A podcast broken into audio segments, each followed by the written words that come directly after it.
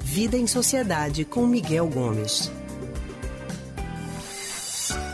E hoje a gente continua falando sobre o Setembro Amarelo, aquele mês que é dedicado para alertar as pessoas sobre a importância de se prevenir o suicídio. E como pensar em saúde mental em meio a crises econômicas, política, sanitária e até mesmo hídrica. É possível ser saudável mentalmente falando, mesmo não tendo dinheiro nem para comprar comida, para pagar as dívidas? Bem, é sobre esse assunto que a gente vai conversar agora com Miguel Gomes, que é historiador e psicólogo do Centro de Pesquisa em Psicanálise e Linguagem, CPPL. Miguel, muito boa tarde para você. Boa tarde, Anne. Boa tarde a todos e todas ouvintes da Rádio Jornal. Miguel, quando a gente fala de saúde mental, sempre tem alguém que diz assim: como é que eu vou estar bem mentalmente se chega o fim do mês, o dinheiro não dá nem para comprar comida direito, para pagar as contas, a gente vive apertado, é um aperreio danado. Como manter a saúde mental em dia nesse cenário que estamos vivendo tão desafiador, tão drástico? Realmente é uma tarefa grande não é simples, né? Eu acho que o primeiro ponto é a gente reconhecer que a situação não está fácil. E não está fácil para a maioria de nós, né? Esses últimos três, dois anos, sobretudo, tem sido tudo muito difícil ainda mais agravado por conta da pandemia. Mas a gente consegue viver, né? É, é claro que diante de tanta dificuldade, a gente não pode ter a ilusão de que a gente vai estar o tempo todo bem, vai estar tudo lindo, maravilhoso. Não, a gente está passando por um momento realmente muito difícil e um pouco de tensão, um pouco de aflição com toda a situação que o país passa e que nós individualmente também estamos passando, é absolutamente normal. Então, esse eu acredito que seja o primeiro passo para que a gente consiga entender que, apesar dessas dificuldades, é possível ter uma sanidade mental, porque a gente precisa entender que nós não somos uma ilha no mundo, a gente está inserido em todo esse, todo esse contexto e isso leva a gente até um certo grau de sofrimento. E entender isso é se dar conta que esse sofrimento pelo qual a gente está passando agora não é culpa nossa, não é de nossa responsabilidade individual. É uma questão mais ampla coletiva, social, inclusive, hídrica, é, biológica, do ponto de vista da, da, da pandemia, e que está absolutamente fora do nosso controle. Então, a gente ter essa percepção ajuda a gente a se afastar um pouco da responsabilização por tudo que está acontecendo. Isso, de forma alguma, significa que a gente vai se acomodar. Aí está certo. Então, é assim mesmo, não vou fazer nada. Não a gente vai fazer aquilo que está à nossa mão para tentar melhorar a nossa saúde mental, entendendo que não é apenas um problema de responsabilidade individual, de, de responsabilidade pessoal. Acho que esse é um ponto importante, sabe, Para que a gente saia dessa posição de como se tudo de ruim que acontece no mundo e com a gente é culpa minha, é culpa nossa. Né? Não é assim, isso é até uma posição muito infantil, né? Criança é que é muito assim, né? O mundo gira em torno dela. Então, o mundo não gira em torno da gente, as coisas acontecem apesar da nossa vontade, e a gente entender isso é o primeiro passo no direção, na direção da, da saúde mental. Essa questão da culpa, ela é muito forte, né? Quando a gente se culpa demais, a gente sofre muito, sofre por nós, pelas outras pessoas. Muitas vezes nós não, nossas ações não têm aí nenhuma relação com o que está acontecendo e mesmo assim a gente se culpa muito. E aí eu não estou colocando nem só o que está acontecendo agora no nosso país. Não, eu estou falando de como um todo, né, Miguel? Porque quando a gente fala de saúde mental, a gente tem que colocar tudo da nossa vida em jogo. E aí, por isso que eu lhe pergunto também, o que compõe de fato a nossa saúde mental? Quando a gente fala assim, saúde mental, a gente está falando de que exatamente? Boas considerações, gente. Assim, considerando de uma forma bem ampla, a saúde mental é o nosso bem-estar, né? Conosco, né? Com, vamos dizer assim, o bem-estar consigo próprio e com as outras pessoas. Então, assim, de uma forma bem ampla, Isso é um conceito gera, bem geral de saúde mental. Agora, isso precisa de algumas explicações, né? Porque senão fica amplo demais.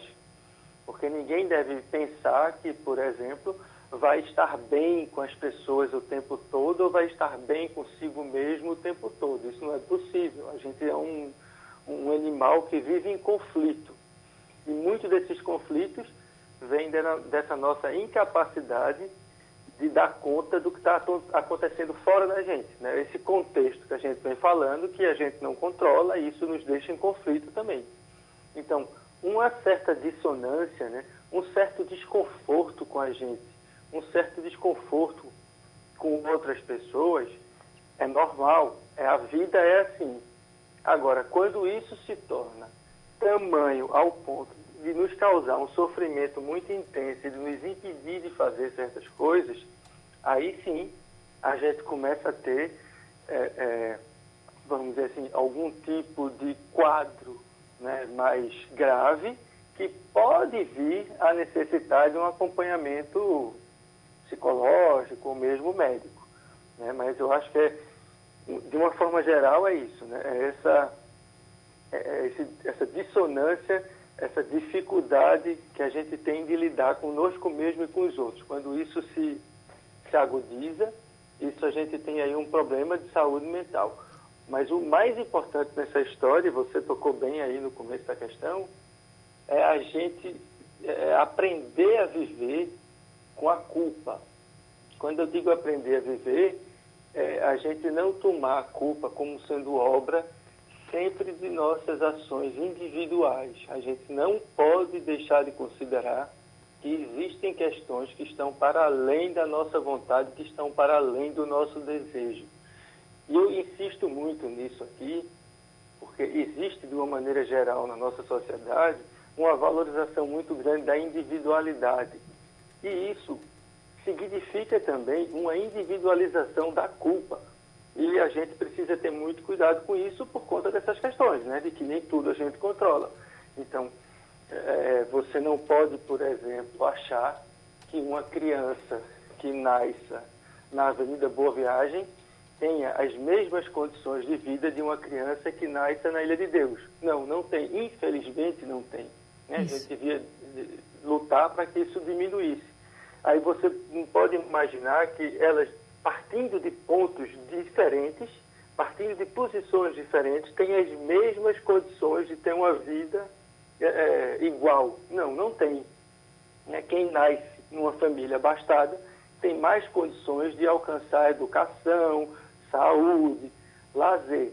Então, uma criança menos abastada, uma criança pobre, que padece, que precisa passar por privação de alimento, que tem dificuldade para manter a subsistência, ela não é pessoalmente responsável por aquilo. Aquilo é também um problema social. Eu diria até que é muito mais um problema social do que um problema individual. Então ela não pode viver aquilo como sendo um defeito dela, uma falha dela. Ela que não fez por onde conseguir as coisas.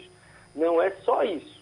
Pode ser isso também, mas na maioria dos casos não é só isso. Então, é essa experiência de viver a culpa, considerando o contexto em que a gente está inserido, vai favorecer com que a gente mantenha a nossa sanidade mental. Porque a nossa saúde mental não é a gente atingir exatamente tudo que a gente gostaria, mas é a gente conseguir viver bem com aquilo que a gente tem. Isso é que é saúde mental. Porque aquilo que a gente gostaria, dificilmente a gente vai atingir, seja uma pessoa nascendo numa situação de precariedade, seja uma pessoa nascendo numa situação de privilégio. Sempre vai ter alguma coisa que a pessoa quer e que não tem, ou pelo menos não pode, ou que não tem naquele momento. Agora, trazendo um pouquinho para a realidade de hoje de muitas e muitas famílias, Miguel, que estão nos ouvindo agora dizendo assim, mas realmente está muito difícil, a gente fica com uma conta para pagar e paga outra e não sabe o que é que faz. Acho que nesse momento também é ter a tranquilidade de saber que isso infelizmente vai acontecer, mas não ficar se cobrando tanto, né? O que dá para fazer, faz da melhor forma possível, mas não ficar se cobrando tanto. Seria essa a orientação para quem está nos ouvindo agora, Miguel?